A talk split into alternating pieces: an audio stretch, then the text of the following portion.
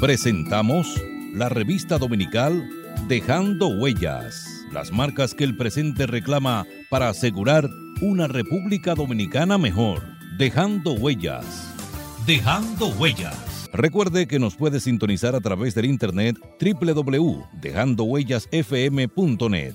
Dejando Huellas, una producción de Honorio Montás.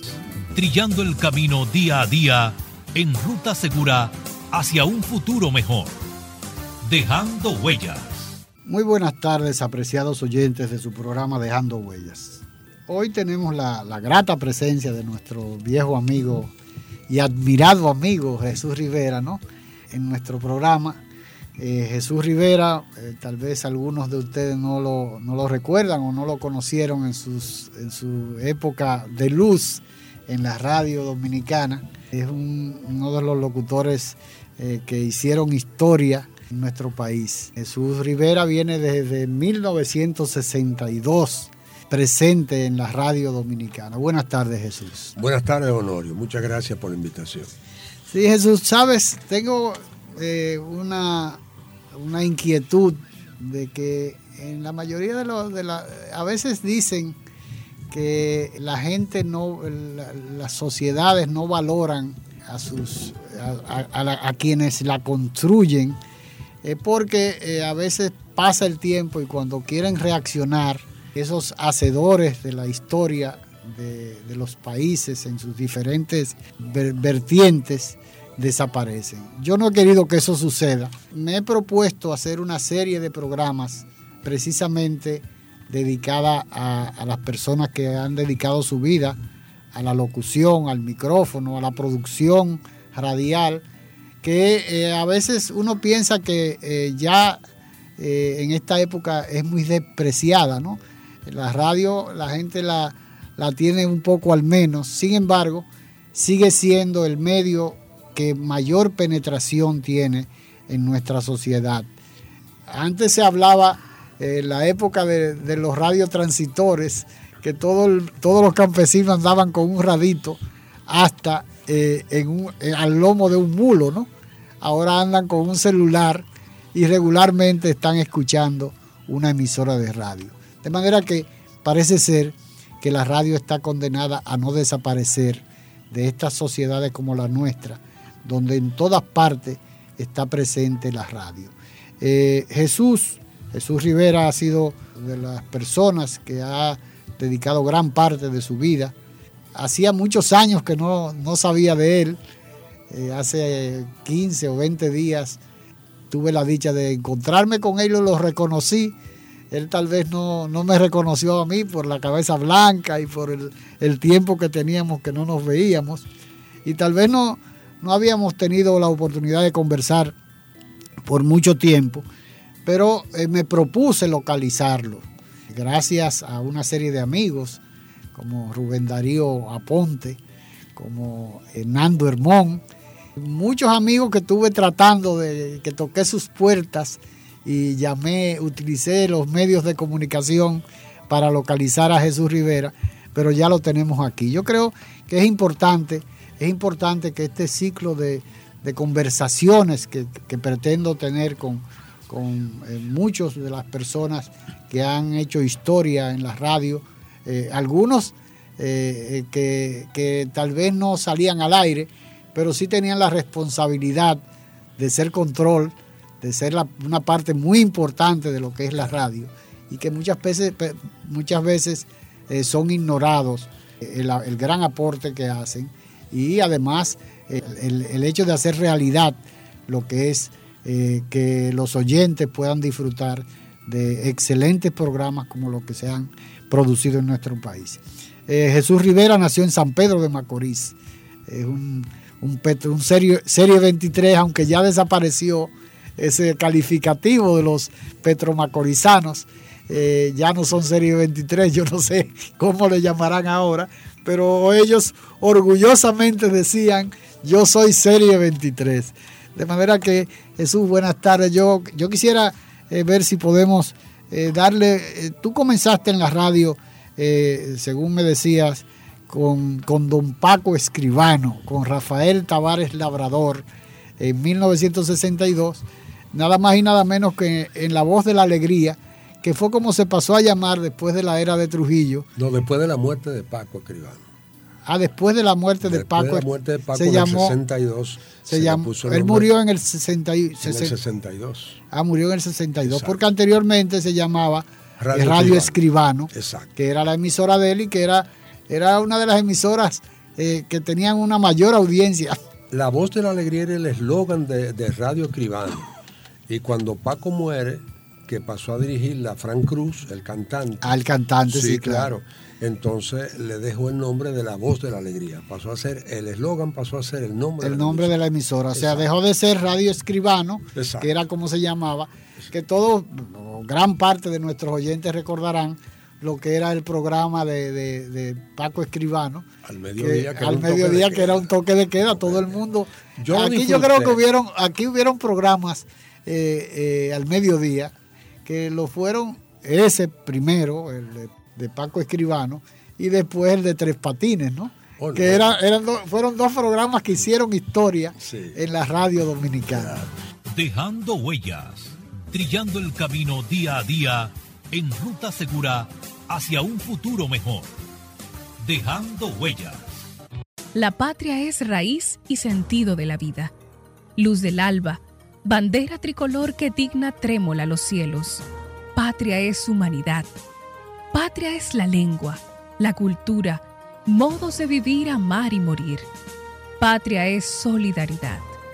Patria es la tierra y su gente, el tributo y la ofrenda de nuestros mártires, el decoro y la libertad de no tener amos ni de ser esclavos. Patria es nuestra música, nuestros bailes y danzas, nuestras costumbres, nuestras cosechas, nuestro ancho mar nuestros bosques y ríos. Patria son nuestros amores, el ensueño, la llovizna sobre el rostro de una niña, las iguas y los almendros, la palabra alta, grande y clara de nuestro destino. Un mensaje de Dejando Huellas, su programa de la tarde.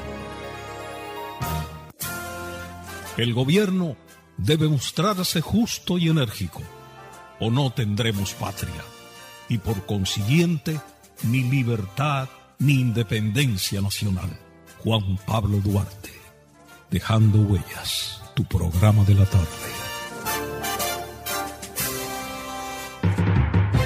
Dejando huellas, las marcas que el presente reclama para asegurar una República Dominicana mejor.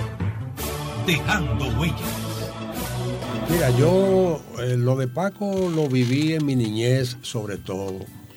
Mi niñez y preadolescencia. Yo iba a ver a Paco Escribano haciendo su programa en vivo en su emisora hablábamos de que estaba que estuvo siempre en, la, calle real en la avenida real su casa su vivienda particular. Paco tiene otras casas también otras viviendas. Pero estaba en Villa Duarte en la avenida real, calle real. Yo vivía enfrente que era la casa de mi abuela eh, donde yo me crié que tú hablabas de San Pedro Macorís. Yo nací en San Pedro Macorís y me siento macorizano también desde luego pero mi, corazón está en Villa Duarte. O sea que tú no eres serie, no, fuiste serie 23. Propiamente no, yo soy serie primera.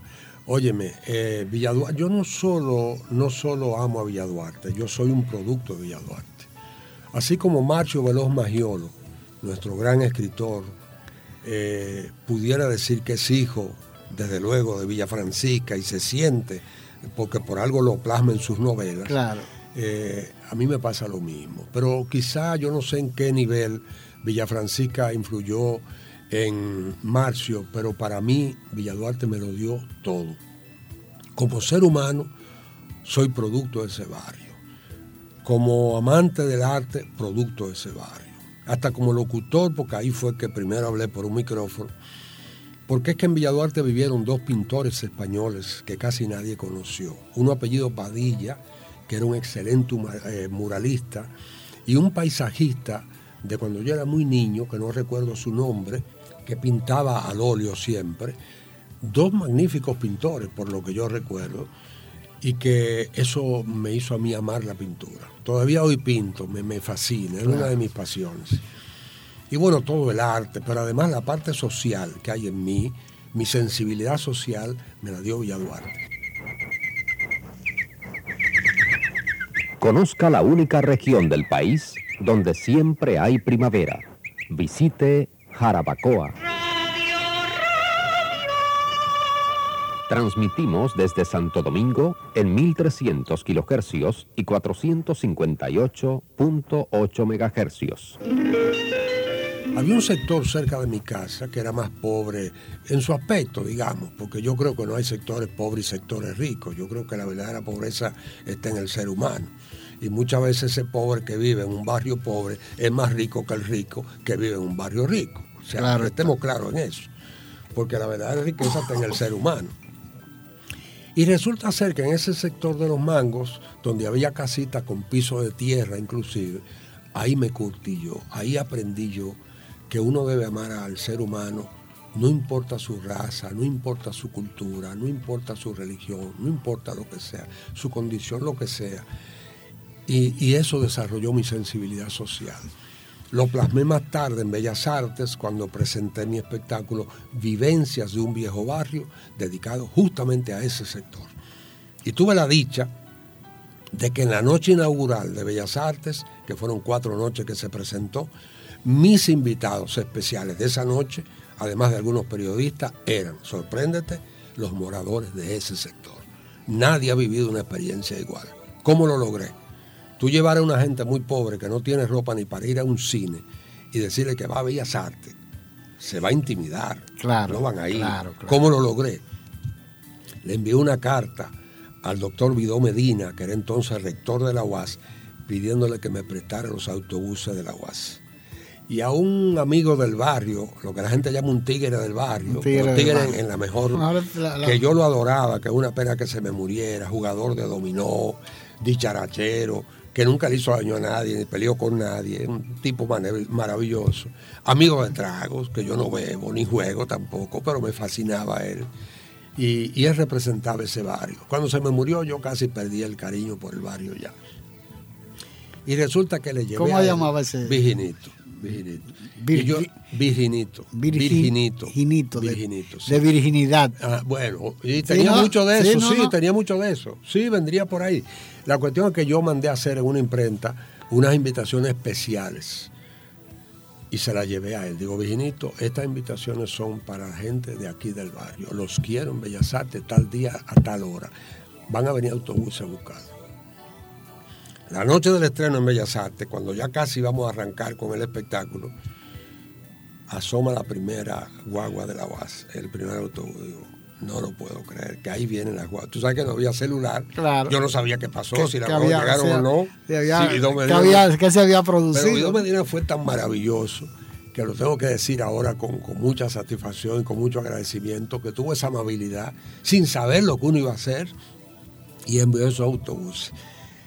Y del primer autobús se lanza Viginito como si fuera un cobrador de guagua y me grita, Jesús, aquí está el barrio.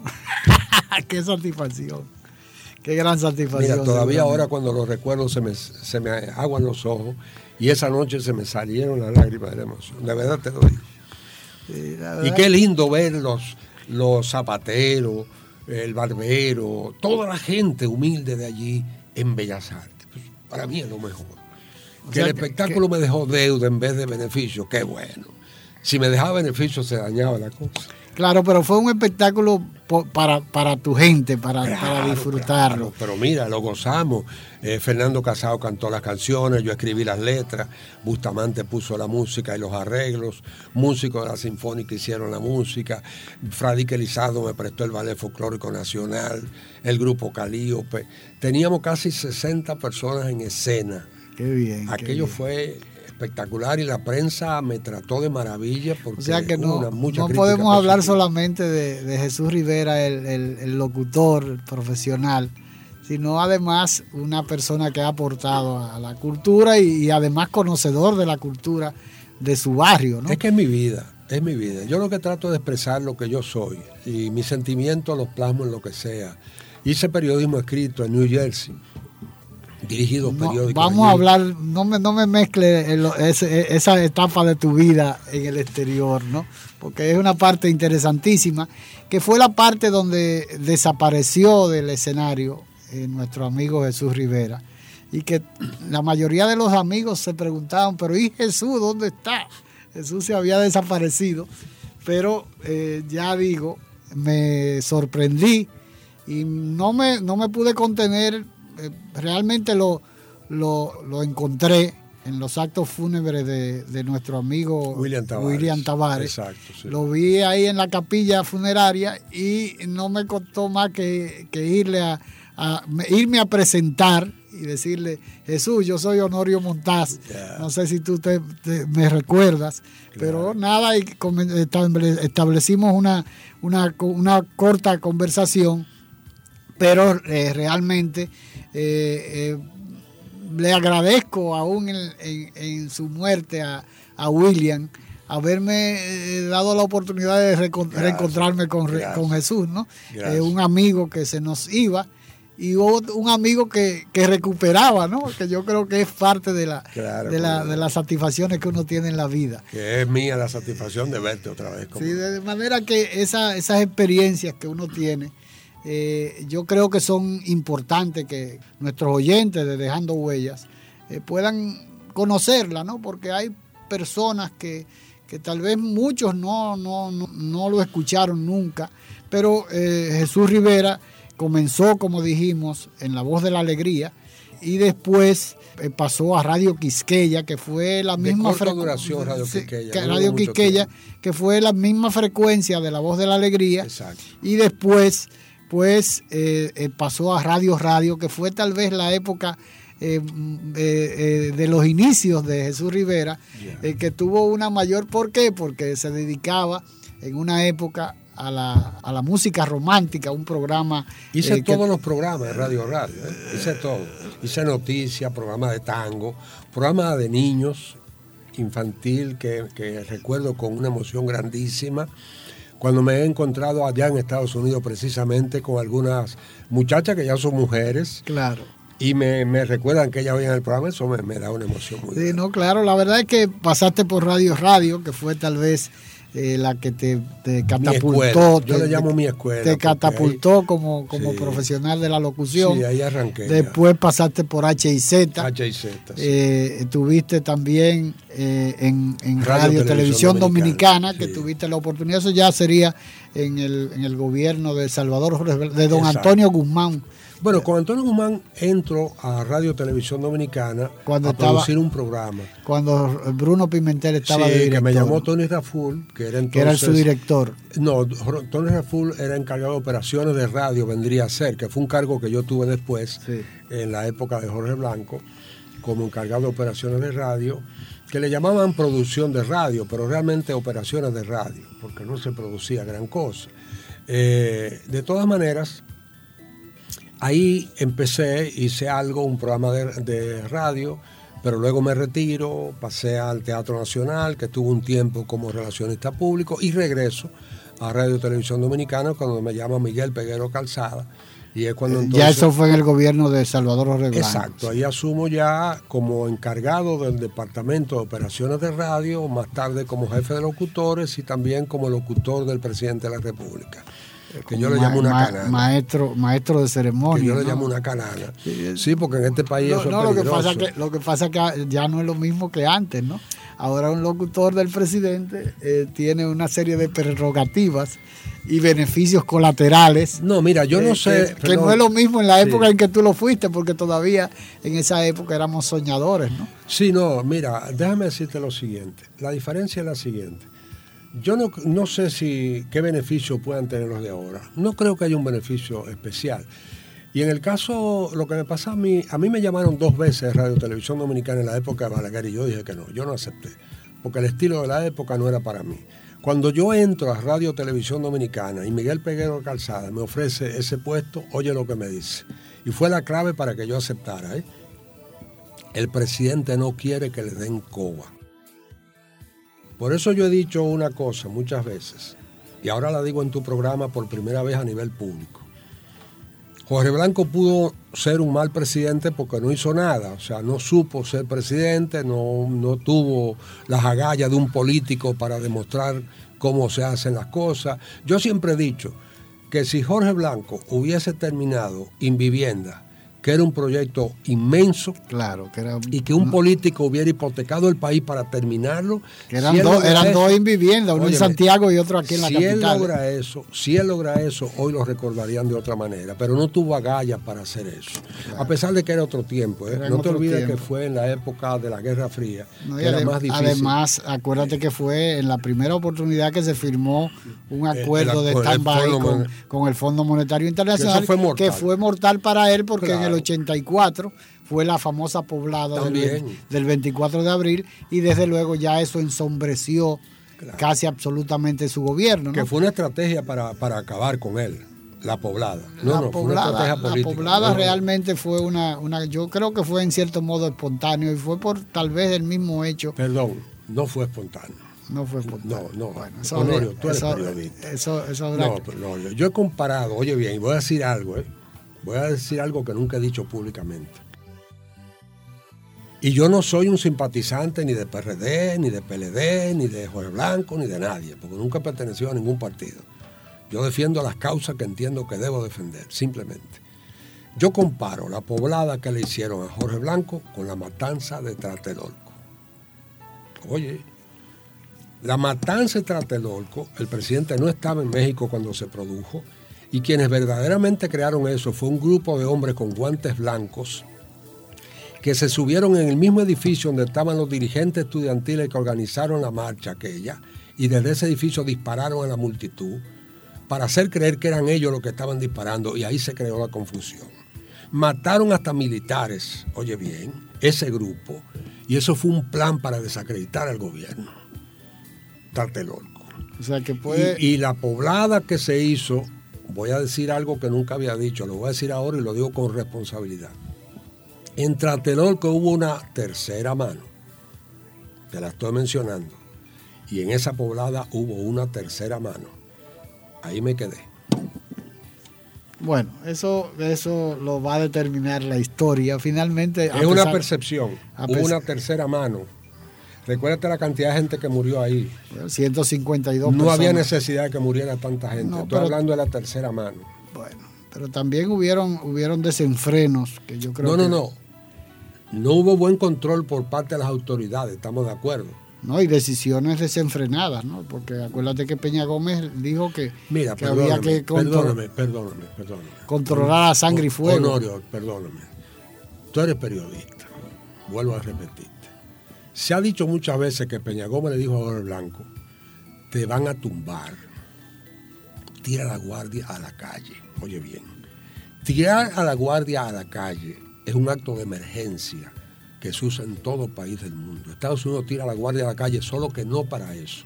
Porque aquí la cosa debiera resolver la policía ese tipo de problemas. Claro que sí. Pero la policía aquí no está preparada para eso. Porque la policía dominicana ni siquiera tiene los carros que tiran chorro de agua como Chile para desbaratar multitudes. Aquí la había, pero no. No, no. Eso desbaratar. No, eso aquí nunca funcionó. Pero aquí, había. Yo estoy bregando desde Unión Cívica Nacional y nunca he visto No, después de eso. Sí, no, aquí lo vieron. Ah, quizá lo usaron. Alguna sí, aquí lo vieron. Y lo debe, debe estar abandonado. Lo que te quiero decir es, perdóname, lo que te quiero decir es que aquí resolvían con tiro. Claro, claro. No con un chorro de agua, con tiro. Si ahí hubiese habido un sistema para que la policía controlara eso, no, no había que llegar a ese extremo. Y si las autoridades hubieran tomado la medida correcta, tampoco ocurren tantas muertes. No, no se puede negar que entre los civiles había gente armada también. Oh, pero claro que sí. Por eso te digo que no fue espontáneo, eso fue un plan. Y lo sabe todo el mundo que fue un plan. Y el plan era desacreditar al gobierno de Jorge Blanco, no a Jorge Blanco, al PRD. De la misma manera que el caso de Tlatelolco era para desacreditar el PRI. Punto. Bueno, de todas maneras yo creo que eso es parte de la historia. Pero y es importante. no lo estoy diciendo para defender el partido. No, no, no, no, pero estamos de acuerdo, no, estamos de acuerdo. Pero yo lo, porque fue un punto que tocamos y que yo creo que es importante que se tocara, porque es parte de nuestra, de nuestro de nuestra historia y, y, estuvimos, quiera o no, involucrados de una forma u otra. Eh, en esos sucesos. Pero el caso es que eh, el, paso tuyo por eh, maestro de ceremonia del presidente de la República, que tuvo esa, ese estímulo para ti, el hecho de que, de que te advirtiera el director de Peguero Calzada, Peguero Calzada Miguel, Miguel Peguero Calzada, que te advirtiera que el presidente no quería bajo ninguna circunstancia que se le diera ese, esa, esa acostumbrada eh, el estilo tradicional. tradicional que ahorita empecé la idea y no la terminé, porque eso pasa a veces con las entrevistas, que uno se le va el hilo. Y es que yo empecé diciendo que si a Jorge Blanco no podemos reconocerle méritos como presidente, por lo menos hay que reconocerle eso, de que en su gobierno no se usó ese no, no fue, además fue un gran civilista. Él no lo usó ese Fue un gran recuerda, recuerda propaganda ha, sido ha sido uno de los presidentes que ha tenido esa, esa percepción del poder. ¿no? Tú recuerdas que eh, Jorge Blanco se iba, venía por la 27 de febrero, esquina Lincoln, se paraba en el supermercado nacional, mm. entraba a comprar cualquier cosa como un ciudadano eh, común y corriente. Como Obama. Obama compra comida. Eh, eh, un país se come un, un, un, hot dog en cualquier sitio. O fue a la, a la, cafetería Paco en una oportunidad y se bebió una cerveza. Que puede llamarse populismo. ¿no? pero, yo creo que. no, yo creo que es, es una dosis, es una dosis de civilidad. Y, que recuerda que fue también el después de después después del 78, del, paso al, PRD, al gobierno, fue el primero que no, nunca eh, tuviste detrás de, Jorge Blanco un militar, un general de espaldero, ¿no? Porque don Antonio sí lo tenía, tuvo ahí a, eh, un, eh, claro, en el caso de don Antonio, era un gobierno de transición, se podía decir, de una, etapa de, una etapa difícil, que había destituido una cantidad enorme de generales, que había muchísimas... Eh, eh acuérdate, de, de, los secuestros eh, de, los, de, la, de las emisoras. ¿Te acuerdas que, que, hubo un espectáculo que, que no podemos olvidar, que eran las emisoras que la asaltaban, ¿no? Mm. Radio Comercial, Radio Guarachita, a cada rato se, se, no, pero que fue una, situación que solamente sucedió con don Antonio Guzmán, ¿no? Mm. No sé si tú recuerdas cuando secuestraron Radio Comercial, que fue un, eh, eh, un, tiroteo, se puede decir, ¿no? Y, Radio Guarachita también eh, secuestraron la, emisora. que fue una modalidad diferente de, conspirar contra el gobierno. pero en el caso de, de, Salvador Jorge Blanco, que, era el tema que, desarrollábamos, era el hecho de que él era un civilista. Fue un civilista, fue tal vez ha sido el, el presidente que ha dado cátedra de esa condición humana de que un presidente es un presidente, un ciudadano más el ciudadano presidente como él se hacía llamar. Exacto, que esa era la forma como se le presentaba. Sí, claro. No sé si excelentísimo, señor presidente. Y déjame decirte, lo excelentísimo le corresponde. El protocolo claro, claro, es correcto. Claro, claro. Eso de la misma manera que a veces a un embajador le llaman... Su excelencia. no, le llaman excelentísimo señor embajador y es incorrecto. Embajador no se usa ese término. Su excelencia, creo. Eso lo digo para los maestros de ceremonia. Su excelencia el señor embajador pero no excelentísimo, señor embajador. Excelentísimo le, cae, le cabe a, los dignatarios. Pero el caso es que fue una experiencia importante para Jesús Rivera, estoy casi seguro. Lo mismo que los alcaldes se llaman honorable, señor alcalde, el, tratamiento protocolar, honorable, señor alcalde, no se puede decir igual que, igual que a los diputados también. No, un diputado, señor diputado. No, no, tú no. puedes decir honorable si tú quieres, pero no hay un protocolo. Pero además, además no son tan honorables. No, no, eso es un asunto de ellos. Yo no me meto en eso. Te estoy hablando, mira, que ahora que hablamos de eso, a mí me interesó la oportunidad de ser presentador presidente porque yo creo y a cualquiera que haga la carrera nuestra, no, pero un currículum ceremonia debe tratar de pasar por ahí. Mejor dicho, debe soñar con pasar por ahí, porque es una escuela. Aprender a manejar el protocolo es, riquísimo eso. Al extremo de que hubo ocasiones en que yo tuve que tomar decisiones en algunos actos protocolares que no me correspondían, pero cuando vi que fallaba la persona que estaba dirigiendo, como una vez que me dice una organizadora de un acto, me dice, mira, ahí está el, el cónsul de tal país y él quiere subir a la mesa principal. Y yo veo que en la mesa principal está el embajador de ese país. Y le digo a ella, que ella no sabe cómo resolver el problema, digo, dígale al señor cónsul que su lugar es en esa silla donde usted le asignó a él en primera fila, pero él no va a subir a la mesa principal. Así se lo dije. Claro. Porque, su embajador está aquí. Entonces no tiene por qué es subir. una cuestión de, de, categoría. Una vez que me dice a mí, un oficial me dice, yo vengo en representación del secretario de la Fuerza Armada. Digo, perfecto, anotó su nombre para el acto. Aparece otro oficial y me dice lo mismo. Yo vengo en representación del secretario. Digo, no, así no. Los junté a los oigo, decidan.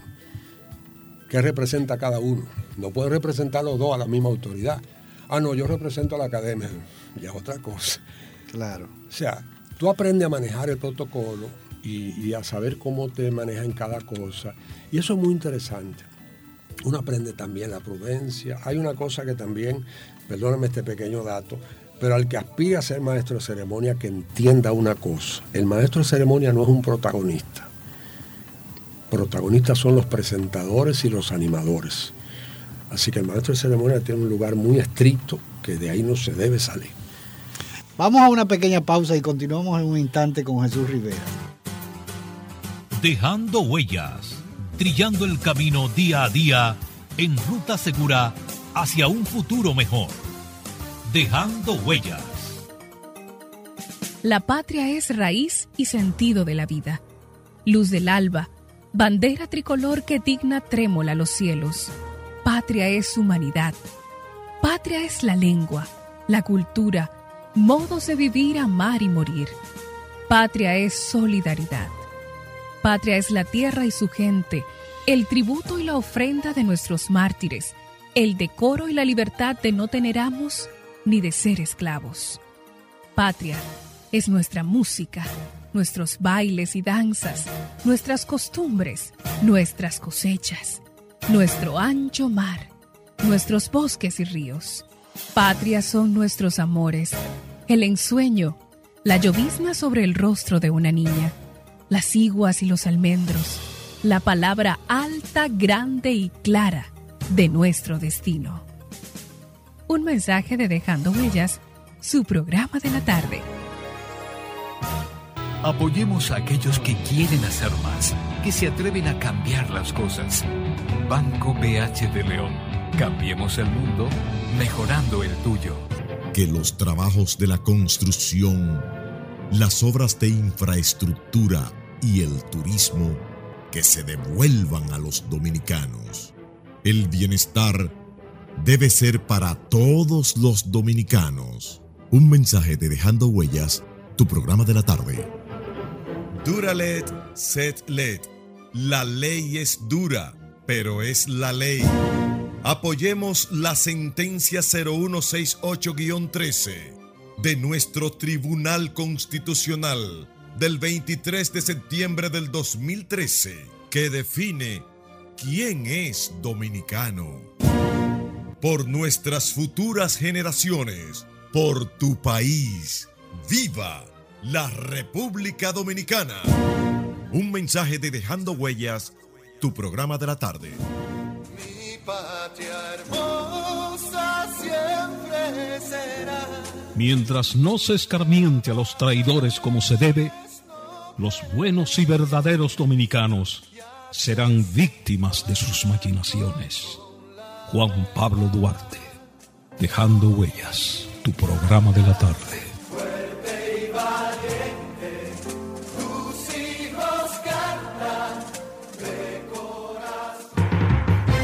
Dejando huellas. Las marcas que el presente reclama para asegurar una República Dominicana mejor. Dejando huellas. Continuamos eh, con nuestra conversación, con nuestra grata conversación con el amigo Jesús Rivera. Y hablábamos precisamente de su experiencia como maestro de ceremonia, pero después de haber eh, tenido la oportunidad, una oportunidad que yo creo que cualquier profesional eh, debe sentirse orgulloso de haber podido, haber tenido la oportunidad de, de- ejercer, de desarrollar, ¿no? Eh, y más cuando se trata de un presidente de la República, porque no todo el mundo tiene esa, esa gran oportunidad. Pero Jesús, eh, después de mucho batallar, de mucho tiempo, pasó a trabajar en Santo Domingo Invita, que fue uno de los programas que tal vez fue el inicio de los programas que se transmitían. El pionero. el pionero En Nueva York. de- que se pro- producían en Nueva York. Se Ya- producía aquí, se sí, claro. en Nueva York. Se lo que pasa es que se hacía grabado. Ahora, ahora hay la, la diferencia de que hay varios canales de televisión Que van directo. que van directo eh, gracias a la tecnología. Pero el, el pionero, como decía Jesús, eh, fue Santo Domingo Invita, que fue una idea de Negro Negro Santo. Negro Santo fue que, programa. Que ahora le va a reconocer, vi que va a reconocer el Congreso a él, el Senado le va a hacer un reconocimiento a Negro en estos días. Es interesante, por- porque yo creo que es, es merecedor de, Cómo no, hizo de- una de gran la, de difusión, de la difusión, de la de la divulgación de los dominicanos. A nivel turístico, Claro, promovió mucho claro, el país. claro, claro. Trabajamos mucho. mucho Yo, yo creo que fue una experiencia importante de tu parte, pero además fue una iniciativa de Negro Santos que yo creo que hay que reconocerle. Claro. De todas maneras, Que ahí, eh, perdón, ahí hice de presentador, pero no es lo mío. Lo que mejor disfruté en Santo Domingo y Vita fue la parte de producción. Eso sí, ahí yo lo disfruté pleno. Y me gusta más. A mí no me gusta estar frente a las cámaras. ¿eh? Claro. No me gustan las cámaras. eso a veces... Es más, posiblemente yo no vuelva a televisión.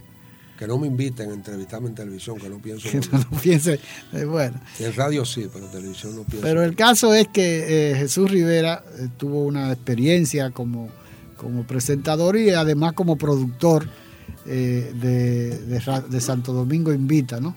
Eso yo creo que le dio la oportunidad de, de realizar muchas cosas que siempre uno tiene en- en carpeta, que uno quisiera eh, tener la oportunidad de desarrollarla y Santo Domingo Invita le dio esa, esa oportunidad. Más adelante, eh, Jesús eh, parte a los Estados Unidos. ¿Qué tiempo tú tuviste en Estados Unidos, Jesús? 23 años. O sea, casi, casi una vida de... Si tú me preguntas a qué fui, yo, yo quisiera que me digan a qué fui. No, lo grande del caso que me comentaba Jesús, que él llega a Nueva York, lógicamente, con la intención de trabajar hasta de obrero, ¿no? Que es... es- es- No, lo que pasa que No, es no, que, no pero es que lo que pasa con- es que uno- es que sabía que no iba a trabajar como locutor, no era mi plan. No, Ya lo que yo hice aquí no lo iba a hacer en Estados Unidos, yo, porque como te dije, ni yo servía para esa radio, ni, ni esa radio servía para mí. La radio que se hacía en Nueva York en ese tiempo. No, y la que se hace, la que se, hace, que es una radio vulgar, Totalmente. es una radio, y tú tenías la característica de que eras, tal vez, en esa época eran muy pocos los locutores que tenían la capacidad eh, de, de desarrollar ideas en la radio. No, había, Eh, había muchos, cómo no, sí, no, no. perdóname, Honorio, porque no quiero llevarme un título que no me pertenece. Claro, claro. No, había muchos locutores preparados acá. Lo que pasa es que depende del área que se manejara. No, lo que pasa es que había muy pocos, por ejemplo, hablábamos, yo creo que estuve hablando contigo de lo que fue la experiencia de Radio Cristal, que fue una, una experiencia fabulosa que se desarrolló con, con Nobel Alfonso a la cabeza, creo que, Sí, que tuvo. Nobel estaba de que, director. eh, eh, fue el, dir- Ahí primer estaba William Tavares. Tuvo de director, después tuvo eh, Fernando Casado también. Ahí de estaba director, estaba Felipe Gil. Felipe Gil. No, había una, una, una excelente. Eh, eh, eh, Una playa. Una playa, de- y no solamente de José locutores. Sí, también no, solamente de locutores, sino que había un equipo, de eh, de periodistas también. que estaba ahí. Ahí estuvo eh, eh, Aníbal de Castro, estuvo Guariones Rosa, estuvo eh, eh, Juan Bolívar Díaz, estuvo Pedro Cava, estuvo, eh, eh, bueno, hubo un, un- un- un- tal vez la primera emisora que desarrolló el periodismo radial La única eh, emisora eh, que con tuvo- esa profundidad que tenía Radio Y la Cristal. única que tuvo esa estructura en general entre lo que era música y lo que era noticia, es esa organización que tenía Radio Cristal, ninguna emisora. Sí, me comentaba en una oportunidad que me tuve la dicha de entrevistar a, a William Tavares, que fue la primera experiencia que se tuvo de lo que era la famosa línea viva, la Línea línea, viva. viva. Que era una, una unidad móvil Sí. que se transmitía desde el, lugar lugar, de los hechos. hasta ¿no? los tiros tú lo escuchabas. hasta lo- desde el lugar de los hechos. Muy ¿no? dinámico. Y realmente yo creo que fue una experiencia interesante la de, la de Radio Cristal. Pero, eh, No eh, se me olvidaba mencionar también a René Alfonso. ah, bueno, René, sí, que claro. hacía el programa Que- La Excelente la Música excelente del Mundo, música del que me inspiró a mí para ser prosenio en Radio Radio. Yo me inspiré en ese programa de René Alfonso y en todo lo demás que tenía Cristal. Y yo recuerdo que yo, yo era un asiduo eh, eh, eh, participante, si se puede decir, en el programa eh, La Excelente Música del Mundo. Recuerdo que ahí nos, nos reuníamos, René Alfonso, Nando Hermón, que era el control en la mayoría de los casos. Eh, y era la, la- el- la mano derecha de René Alfonso. Porque era un programa realmente que, que él como productor lo disfrutaba. Y todo lo que estábamos ahí, porque era una selección de una, en una época muy romántica, romántica no desde el punto de vista eh, Amoroso, propiamente, sino- era, de- era una, época eh, eh, tal vez de las inquietudes que uno te- tenía y que tenía la oportunidad de a través de la radio de, de satisfacerlas, ¿no? Entonces ese programa era casi también un toque de queda al medio, a la una de la tarde, que era de una de la tarde creo que a, a dos de la tarde, ¿no? De, un- de una a dos de la tarde en Radio Cristal. Eh, que próximamente te- eh, voy a conversar, una de, la- de las personas que, que voy a, entrevistar es nuestro amigo René Alfonso, que se ha retirado total y absolutamente, igual que tú, de la Él radio. hace tiempo que está retirado Sí, porque él no porque él es arquitecto, Sí, él se ha dedicado a tiempo completo a su, a su. René Alfonso. René. Alfonso, sí. René. Yo creo que tú dijiste René. Nobel. No, Nobel. Ah, René, no, fue- fue René que dijiste. René. No, no, hablé de arquitecto. Nobel también porque era el director, que son primos Oh, no, hermanos, sí, ¿no? ya, ya, sí. Son eh, eh, hijos de dos Que hermanos. una vez yo dije que la arquitectura nos había robado a una de las mejores voces de la radio, René Alfonso. René Alfonso, ¿no? Sí. Eh, eh, también yo creo que eh, el Nobel estudió, creo que, eh, pero no llegó a terminar, estudiaba arquitectura. Pero hay muchos profesionales eh, que, bueno, Freddy Nanita, que es abogado, que se dedicó al derecho, eh, después que, eh, que fue uno de los, de, los, de los excelentes locutores que tuvimos. Yo no sé si tú llegaste a escuchar un programa que tenía en radio, en radio, en La Voz Dominicana. Yo lo escuchaba, yo era un mozuelo, un muchachito tal vez, eh, y escuchaba, porque era un, un programa que él tenía de cinco y media a seis en La Voz Dominicana, antes del, de- del Rosario, que lo, leí, lo, lo- lo- lo transmitían a, la- a las seis de la tarde en, en La Voz Dominicana. Entonces, Freddy Nanita tenía un programa de, de poemas, que era... era eh, Nenito, un hombre del teatro. Sí, él era actor. Era un actor. un- sí, sí, y después pasó, a, después pasó a Radio Caribe. Eh, después del grupo que se fue de la voz dominicana para Radio Caribe. Aquí han habido, han habido una serie de locutores eh, que realmente yo creo que han aportado mucho. Eh, ese grupo de locutores que nació, que, que, que, que- que nació de la Escuela de Locutores de, de la Voz Dominicana, Oh, no, eh, sí. hay una, hay un- una playa de, de- Sí. de buenos locutores y además de personas que tenían una formación cultural interesantísima. ¿no? Sí, claro. Yo, yo llegué a conocer a Santiago Lamela Geler, que, que era uno de los tipos de, los, de, la- de la- de las personas que yo llegué a admirar. Nos lo conocimos ya cuando él trabajaba en el periódico El Sol, eh, bajo la dirección de, de Radamé Gómez Pepín. Y eh, Santiago Lamela Geler, yo lo conocí porque era un tipo multifacético. Sí, sí, Además, había sido fotógrafo, ¿no? Y, y yo en esa época trabajaba como fotógrafo. Pero además, eh, eh, Santiago Lamela Geler era una persona que tenía una cultura increíble. Sí, sí, sí. Increíble. Muy Y, y que, a pesar de que tenía todo el vaho de trujillista, de ser, de ser parte de la dictadura de Trujillo, él logró que la gente la- lo aceptara como un gran intelectual que era, no era solamente un, era un tipo, bueno, en, en el periódico El Sol, El Sol, él era corrector de estilo. Para un, en un periódico ser corrector de estilo, Claro. hay que tener un dominio del, del- del idioma Perfecto. eh, eh, perfecto y además de eso, tener una cultura general porque en esa época no es lo mismo que ahora, que todo se hace en la computadora. Exacto. En- ahora se trabaja, en esa época había que pasar por un sedazo Exacto. todas las informaciones que se iban a publicar, ¿no? Y una de esas personas era Santiago Lamela Geler, que había sido un locutor, un locutor eh, eh, excelente, ¿no? Y con una dicción eh, fabulosa. Pero de todas maneras yo creo que para no irnos de, de apartarnos mucho, Jesús Rivera, eh, tú, eh, eh, tú estuviste prosenio, ¿no? Te fuiste a Estados Unidos. Pero perdóneme, antes de ir a Estados Unidos, me gustaría decirte que después de Prosenio, yo tengo en HZ una experiencia formidable que se llamó El Estelar de 60 Minutos. Y después en Radio Televisión Dominicana hice Umbral. Umbral era el mismo eh, Prosenio con otro nombre. Eso era Umbral. Oye bien, el Estelar de 60 Minutos es para mí la mejor experiencia que yo he tenido en radio en mi vida. Prosenio fue una maravilla para mí, me ayudó a formarme, a formar mis gustos por la música, por la cultura, etcétera, etcétera. Fue una escuela para mí. Pero el estelar de 60 minutos, la importancia que tiene en mi periplo como locutor, es que fue una estrategia que yo hice eh, en HIZ, expresamente con la finalidad de llegar a un público determinado que HIZ había acostumbrado a las radionovelas y música, era más o menos lo que tenía Radio HIZ, además de las noticias. Pero ¿qué resulta?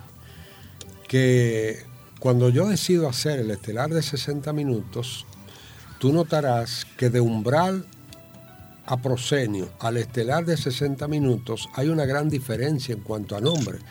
Y tú dirás, ¿y el, el estelar de 60 minutos dónde encaja? Bueno, precisamente ahí está el asunto. Yo quise ponerle un nombre que pareciera muy comercial, pero no iba a ser un programa comercial.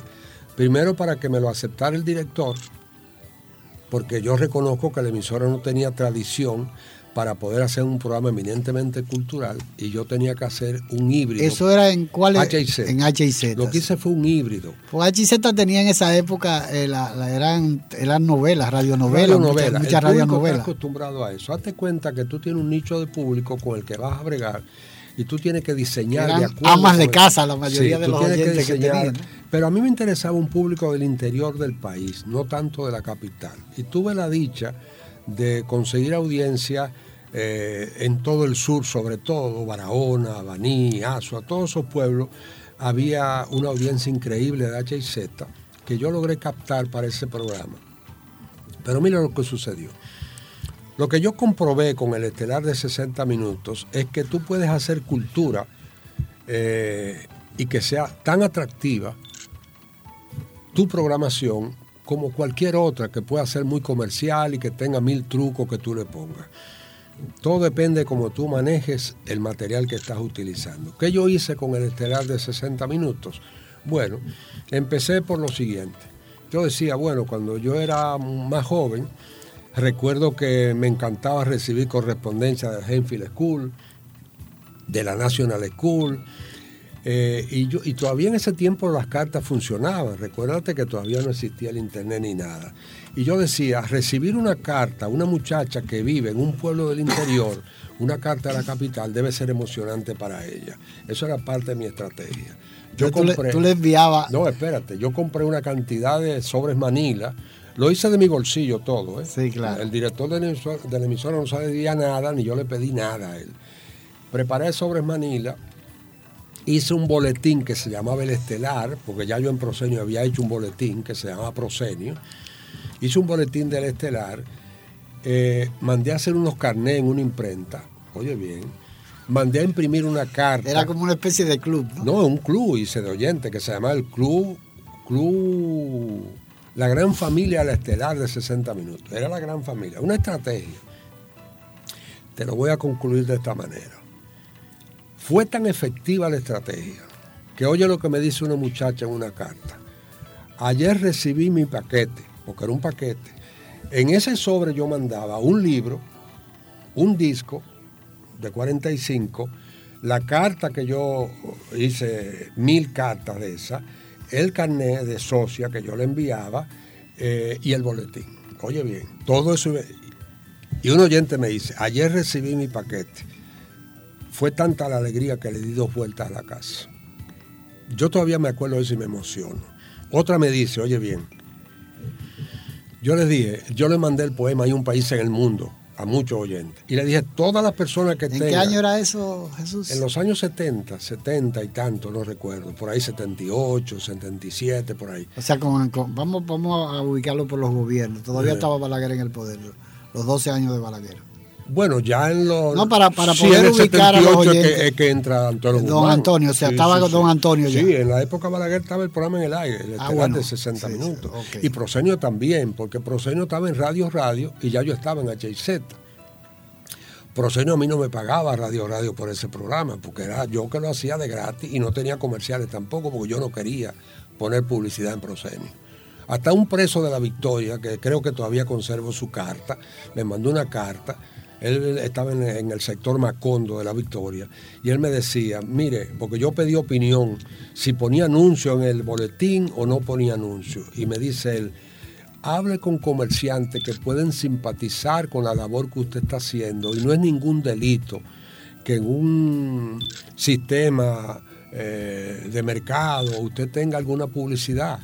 Hay anuncios que no, no afectan a su programa. Él me aconsejó que pusiera publicidad y aún así nunca lo hice, porque a mí no me interesaba ganar dinero con eso. Y en el estelar yo solo tenía el sueldo que HZ me pagaba.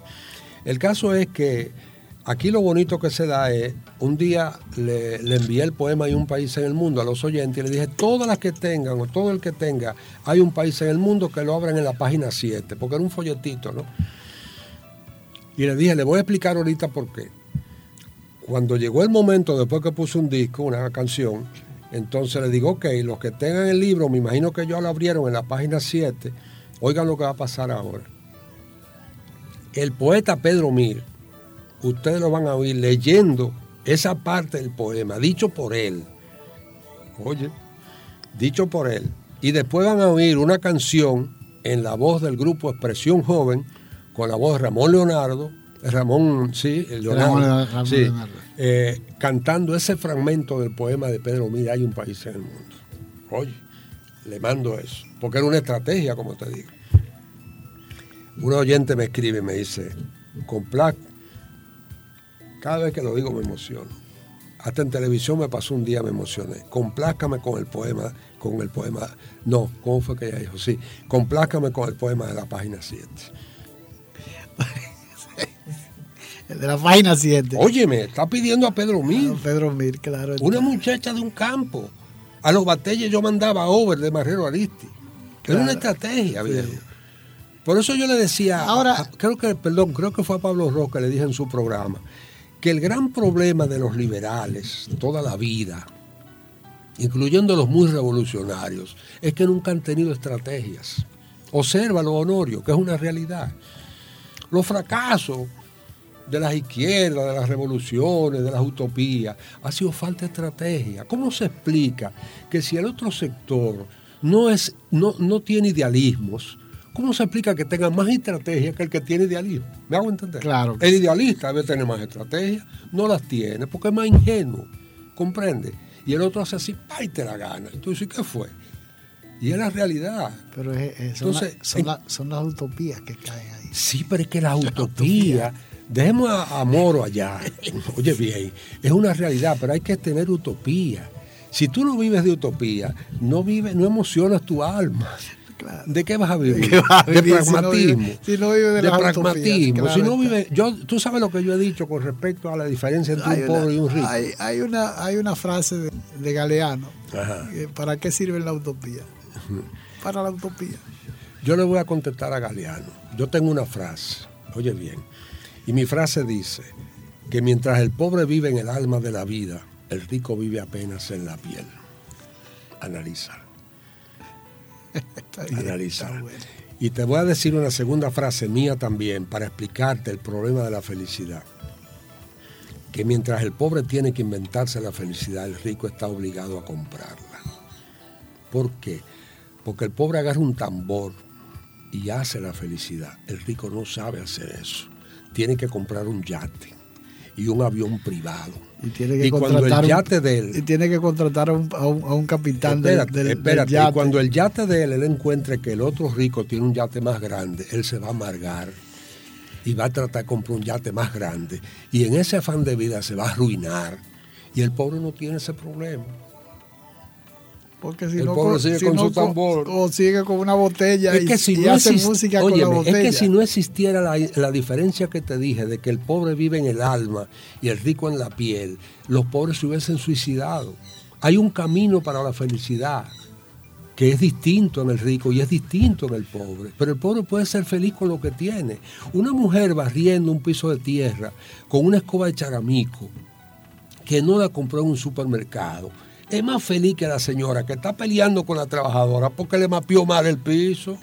¿Tú me estás entendiendo? porque no le digo? puso el detergente que ella quería. Exactamente, y le cambió el detergente o qué sé yo, qué sé cuál. No, esa mujer campesina vive su vida feliz.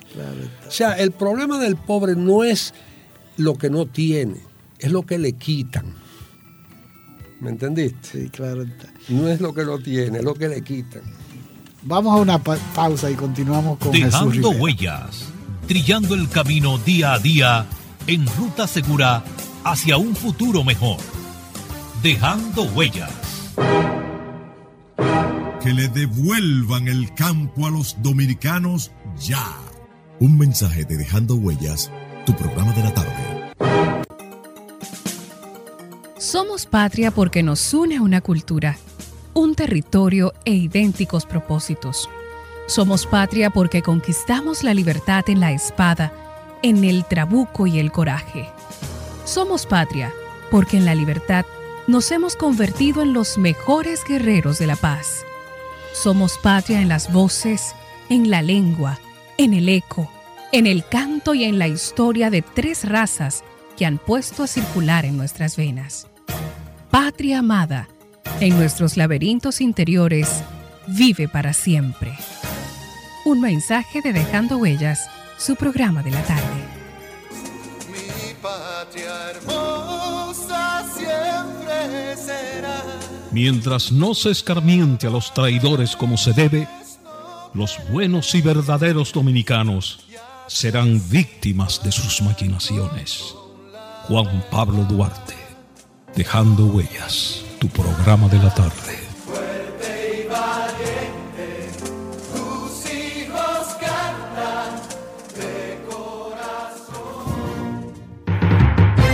Dejando huellas. Las marcas que el presente reclama para asegurar una República Dominicana mejor. Dejando huellas. Continuamos con nuestra grata conversación con Jesús Rivera, un maestro de la locución, un profesional acabado, y que eh, eh, hemos tenido la oportunidad. Ahorita eh, hablábamos, intentamos adentrarnos en tu experiencia de 23 años en los Estados Unidos, eh, quemando, tratando de quemar las naves, que parece ser que uno nunca la puede quemar, ¿no? Nunca las cenizas siguen atrayendo a uno, aunque uno trate de quemar las naves. Exacto. Eh, tenemos de nuevo a, a Jesús en nuestro país. Eh, no sé qué tiempo hace que regresó, pero para mí ha sido una grata sorpresa volverlo a encontrar, a ver en nuestro país. Y desde luego eh, que, que tengamos la oportunidad de que Él nos pueda, eh, podamos conversar de toda esta experiencia vivida, de todas estas vivencias agradables y desagradables, que a veces ni siquiera son desagradables. Uno la puede hacer desagradables, pero son experiencias las que uno vive y son parte de la vida. Claro.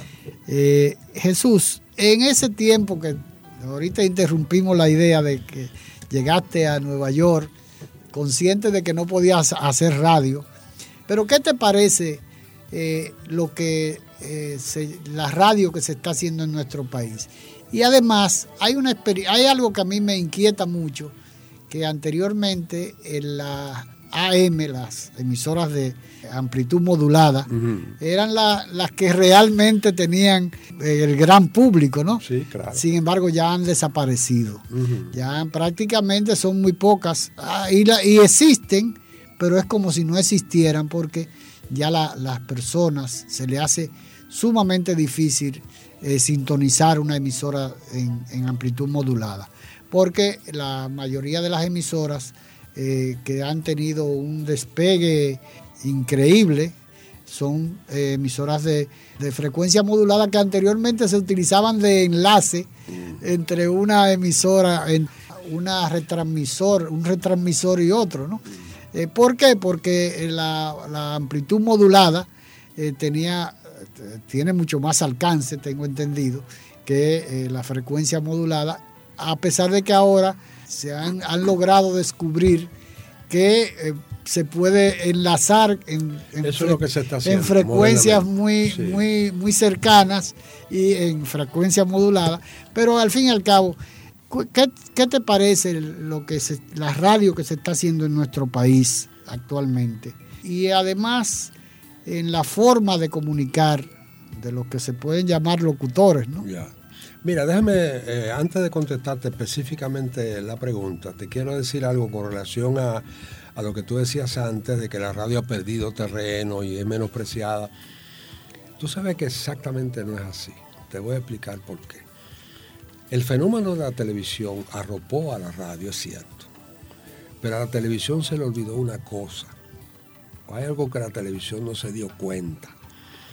Que mientras la televisión se adueñaba de los hogares, la radio creció muchísimo. Porque en cada hogar donde hay el mismo, vamos a decir, aunque haya varios televisores, la misma familia, esa misma familia tiene tres y cuatro carros, o dos carros, y cada carro sintoniza una emisora de radio. La verdadera audiencia de las emisoras de radio hoy son los vehículos, la calle. Y el celular. Y el celular, agregar el celular también, pero los hogares se los cogió la televisión. Casi nadie oye radio ya en las casas. Es en los carros donde está la fuerza de la radio. Así que la radio sigue Hay, hay un fenómeno, hay un también. fenómeno que tú olvidas. Te digo porque a mí me, me pasa, ¿no? Tú sintonizas una emisora de radio en la computadora. También. Sigue haciendo tu trabajo. Claro, Y, y al mismo oyendo- tiempo está oyendo la emisora de tu preferencia, Mil ¿no? cosas, o sea, Por ejemplo, yo sigue- el programa mío, eh, en muchas ocasiones lo escucho. Y lo escucho en la computadora. Claro. Y al mismo tiempo estoy haciendo cualquier otra cosa, ¿no? Claro. De manera que eh, eh, se ha ampliado el, el- el rango. El, Mucha gente se ha ido a la televisión para irse a la radio, por algo. La radio ha tenido su repunte en los últimos tiempos, ha tenido su repunte en términos de audiencia, quiero decir. Ahora- Ahora, la pregunta que tú me hacías, perdón, si no, no, no. La pregunta que me hacías en cuanto a lo que se está ofreciendo, lo que está haciendo, bueno, te puedo decir lo siguiente. Eh, a veces he sido, querido ser un poco cauto, no decir algunas verdades, pero me veo en la necesidad de hacerlo. Desgraciadamente, los medios de comunicación en la República Dominicana, una parte, no todos, han caído en manos de perfectos comerciantes que son un fenómeno para ganar dinero con eso, pero no saben lo que es un medio de comunicación, o por lo menos no les interesa. Y mucha gente que está hablando en los medios de comunicación no están calificadas para manejarse en un medio de comunicación. La televisión está llena de gente hablando disparates en televisión y diciendo malas palabras en televisión. Y lo he dicho ya muchas veces. Pero eso sucede en Estados Unidos, en Nueva York principalmente. Bueno, pero espérate. ¿Quiénes son los que hacen eso en Estados Unidos? Pregúntate quiénes son los dueños de, de emisoras de radio en Estados Unidos. Me decía Hugo Adames un día, eh, allá donde él vive, en Rhode Island, me decía que él era director de una emisora. Y me dijo Hugo Adames, lo que pasa es que en el país de los ciegos el que tiene un ojo es rey. Es que por allí cualquiera puede dirigir. Y no lo digo por Hugo Adames, que tiene sus calidades y su mérito de poder hacer buenas cosas. Es que la radio que anda por ahí es un disparate. Dueños de emisoras que no tienen criterio tampoco. Ese fenómeno se se ha dado en todas partes. Y aquí está sucediendo lo mismo. Mira, yo he dicho que si yo tuviera la responsabilidad de dirigir una emisora de radio, no espero que me diga una palabrota de las que yo no quiero repetir aquí por respeto a tu audiencia, sino una más sencilla, que tú sabes que se hace muy común por ahí. Con solo decirme esa, yo le diría, es el último día que tú vas a estar en esta emisora. Tu programa se acabó. ¿Y qué pasó, señor director? No, tú le faltaste respeto a la audiencia y no cabes aquí. Yo lo sacaría. Buenas noches, señoras y señores televidentes, radioyentes de todo el país. Damas y caballeros presentes, bienvenidos al Cine Teatro Paco Escribano de Radio Televisión Dominicana. La fecha de hoy, 26 de enero, es una fecha de gran significación histórica para todos los dominicanos. Conmemoramos el nacimiento del fundador de la nacionalidad dominicana, el patricio Juan Pablo Duarte. Trabajemos por y para la patria, que es trabajar para nuestros hijos y para nosotros mismos. Juan Pablo Duarte, dejando huellas.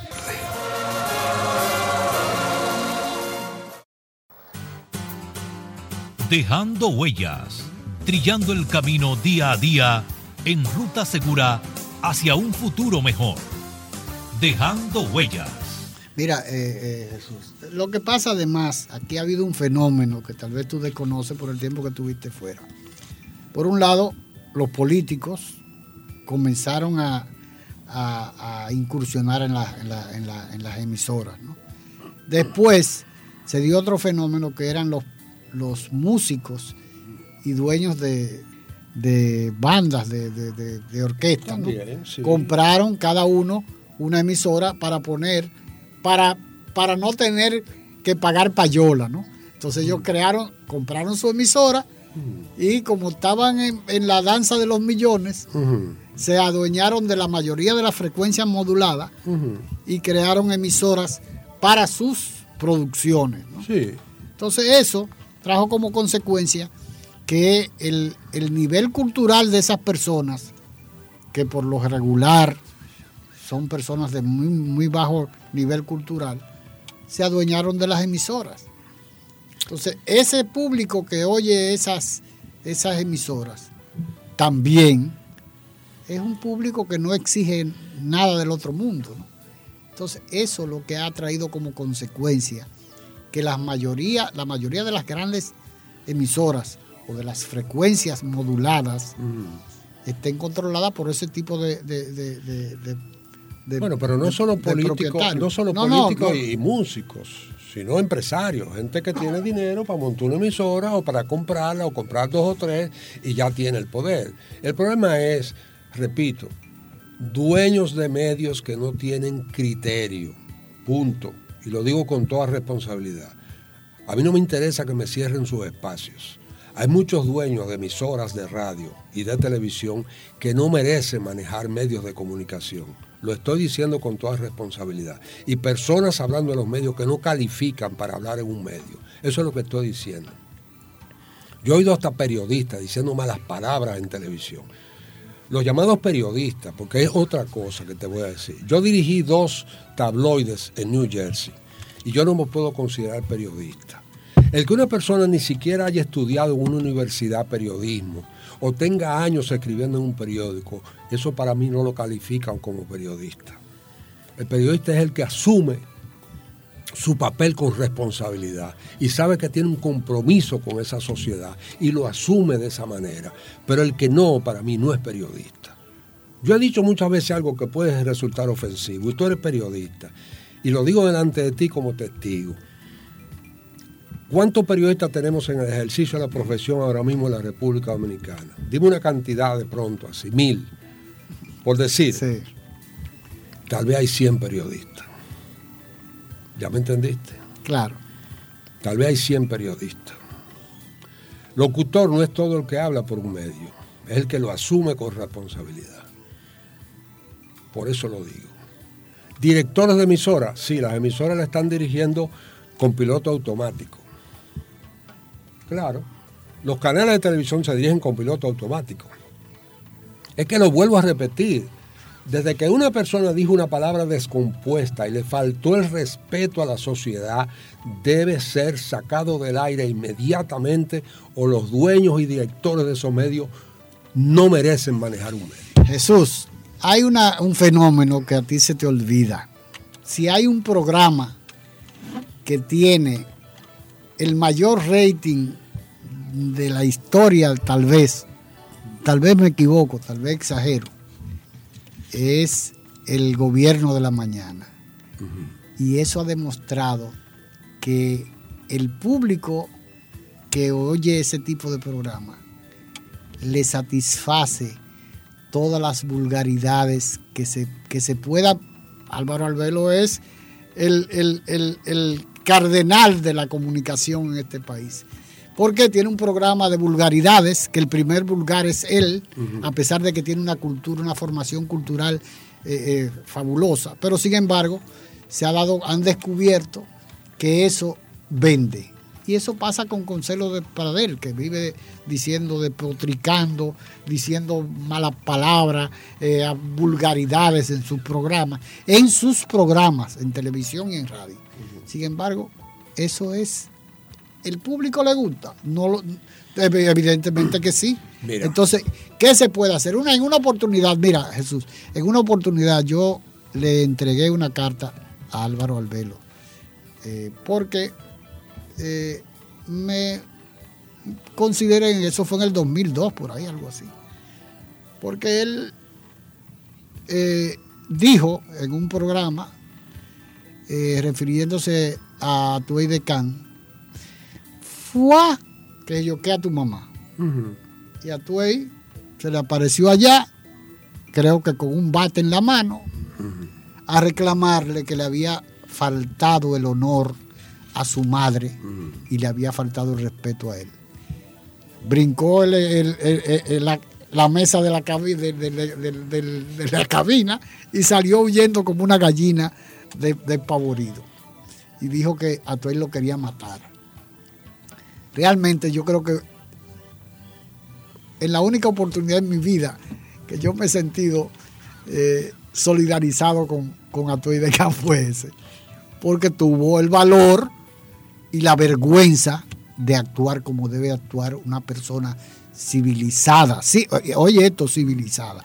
Porque cuando te dicen en un programa, te ofenden el honor de tu madre y el tuyo propio, yo creo lo que menos que tú puedes hacer es eso. Y yo escribí una cuestión y se la mandé el de 2002.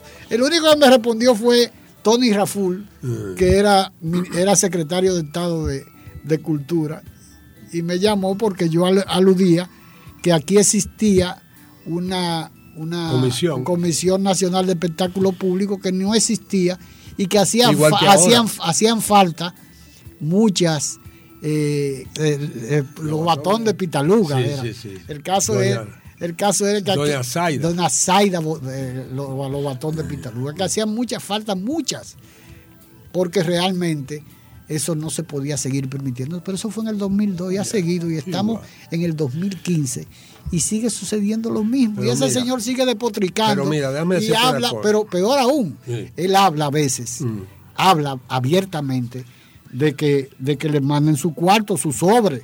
Bueno. Eso, ¿Qué significa eso? ¿Cómo es posible que usted pueda pre- predicar la corrupción, la corruptela, la falta de honestidad? Entonces, ¿cómo es posible que todo eso eh, pueda existir en un país y eso se permite y se premia Mira, y tiene la, el mayor rating que puede existir? déjame, déjame en- responderte a ese comentario. En primer lugar, yo no, no conozco a Alvarito Arbelo en radio. No lo conozco.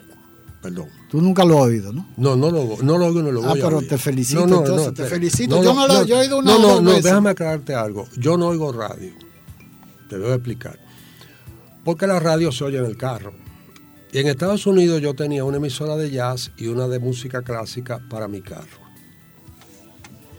Normalmente eso lo cago en mi vehículo porque yo no oigo música, yo no oigo música popular ni ya se acabó el tiempo. No, todavía Ah. vamos a terminar de. Vamos a, Bueno, lo que quiero decirte es lo siguiente. No conozco a Álvaro Velo en, ese, en esa faceta. Yo lo conozco y lo reconozco como periodista, lo leía con no, su y además es un tipo muy versátil, No, no, pero- cronista deportivo, No, pero eso a mí no crítico de, No, eso a mí no me de- arte. No, a mí no me Eh, importa, No porque- te digo porque es un tipo, eh, eh, extrañamente, que ha escogido un, una, una, un, un estilo que no se compadece con, con su formación Está profesional. bien, pero es lo que tú decías. Si eso da rating, ok. Ahora, déjame decirte una cosa, lo que quiero decir para cerrar esto.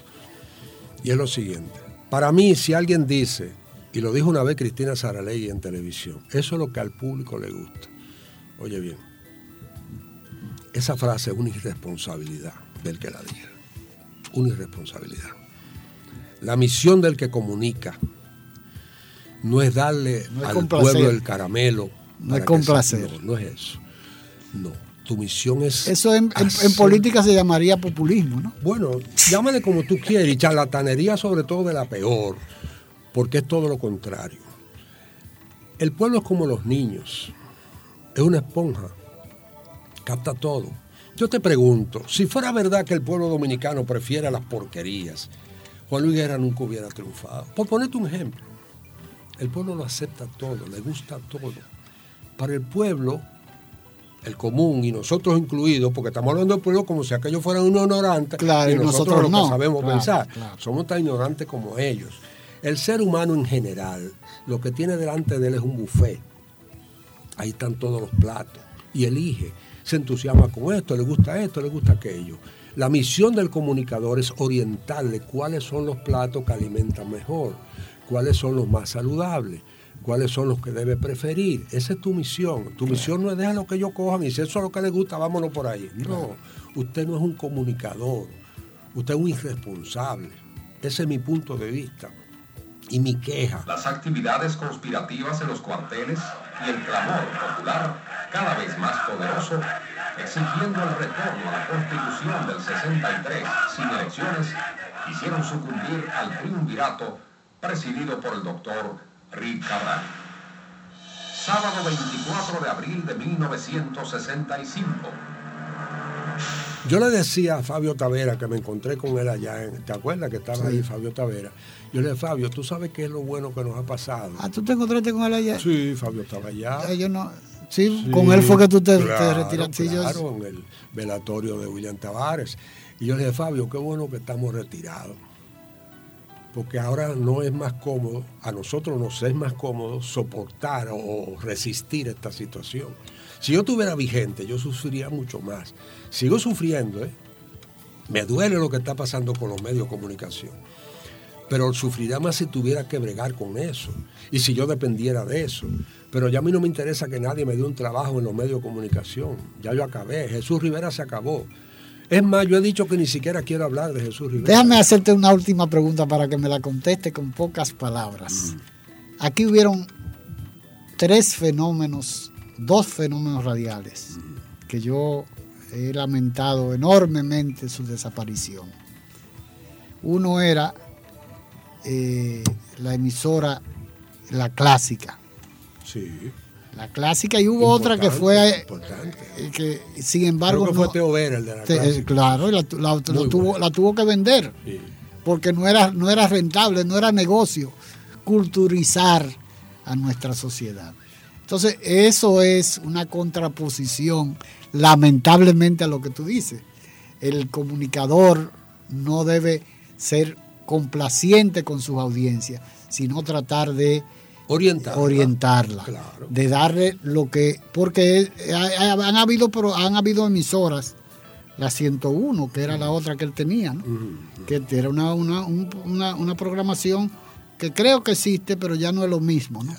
Pero hubo una época en que él manejaba, no, la 101 existe, sí, pero había otro proyecto que él había tenido, que se había desarrollado, que no recuerdo cuál era, que también fracasó.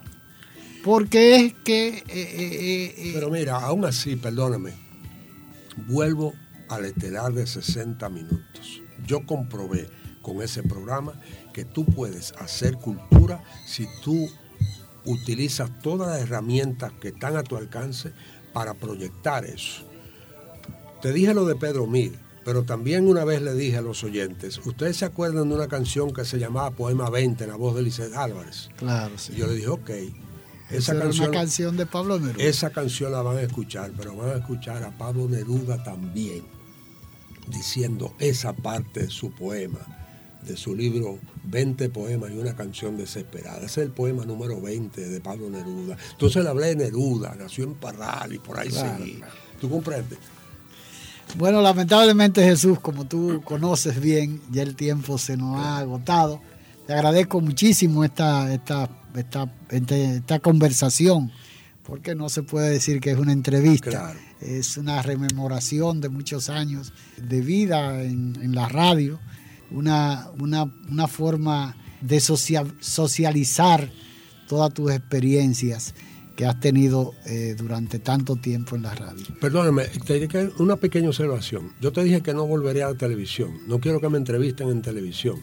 Pero si en algún momento me ves en televisión, no es que cambie de opinión. Lo que pasa es que si vuelvo será brevemente a informar algo de un proyecto que tengo entre manos, cultural, y quizá necesite algún medio para promoverlo. Estamos a tu orden. más.